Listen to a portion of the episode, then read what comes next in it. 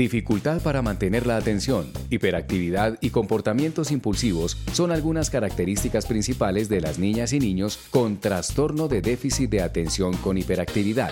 Bienvenidos a un nuevo episodio de Revista Vida Sana, el podcast que siempre está contigo. Mi nombre es Ángela y soy una niña con trastorno de déficit de atención con hiperactividad. Mi vida es normal, pero por mi condición suelo desesperar de manera rápida y poner a prueba los niveles de paciencia de los demás.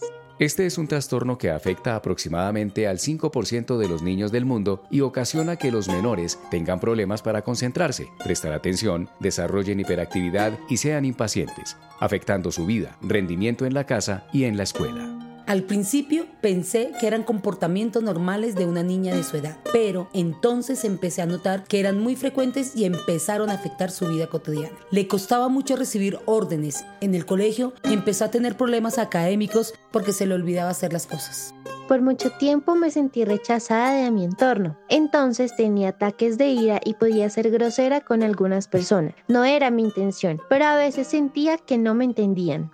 Los papás somos el factor protector más importante para el impacto del TDAH, ya que somos quienes estamos encima de ellos hasta que logren controlarse. No obstante, al principio no sabía con quién hablarlo ni a quién pedirle recomendaciones.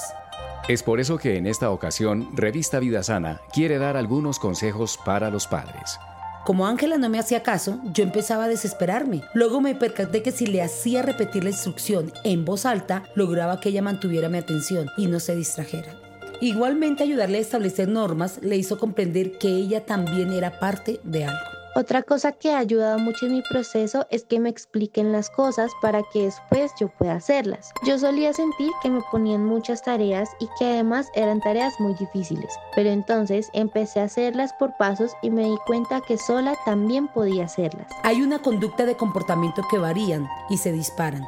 Por eso me parece importante guiarlos hasta que logren controlarlos. Demostrarle con ejemplos cotidianos pueden ayudar a hacer entender que cualquier persona comete errores, pero también encuentra solución. Jugar. A mí me encanta jugar. Cada vez que alguien me da una instrucción como si fuera un juego, pienso que es algo que puede no estar pasando y dejo fluir aún más la imaginación. Cuando jugamos a hacer cosas, le hago preguntas para estimular su imaginación. A veces siento que se fusca, entonces le digo, ¿y cómo crees que lo puedes solucionar? O cuando lo veo confundida me la acerco para decirle, ¿y qué pasaría si tú hicieras eso? Como podemos ser un poco torpes, creemos que las cosas que hacemos están mal. Así que reconocer que estamos haciendo algo bien y premiarlo nos hace sentir que nuestro esfuerzo ha sido grande. No siempre recibo premios, pero un gracias o lo hiciste muy bien me hace sentir menos torpe. Enseñarle a Ángela a detenerse antes de actuar fue difícil, pero con la ayuda de una ecuación las cosas pudieron hacerse un poco más sencillas. Me detengo, pienso, decido, actúo, evalúo. Eso empezó a hacer que ella también empezara a medir riesgos y comenzara a tener más límites. Mi mamá decía que cuando pasaba la mosca yo me iba con la mosca. Pero entonces fui descubriendo que para poder concentrarme necesitaba evitar ruidos y distractores, tener un área donde poder hacer mis tareas, tener una agenda para organizar mi día y mis ideas son cosas muy sencillas que ayudan a mi trastorno. El trastorno de déficit de atención con hiperactividad no es nada del otro mundo y existen muchos casos donde las personas que lo tienen pueden llevar una vida normal. Simon Bills es una gimnasta olímpica estadounidense. Hace poco se conoció que tenía el trastorno de déficit de atención con hiperactividad y aún con ello ganó cinco medallas.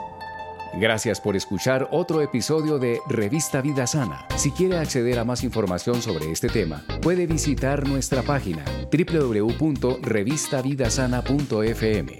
Nos vemos en una próxima ocasión.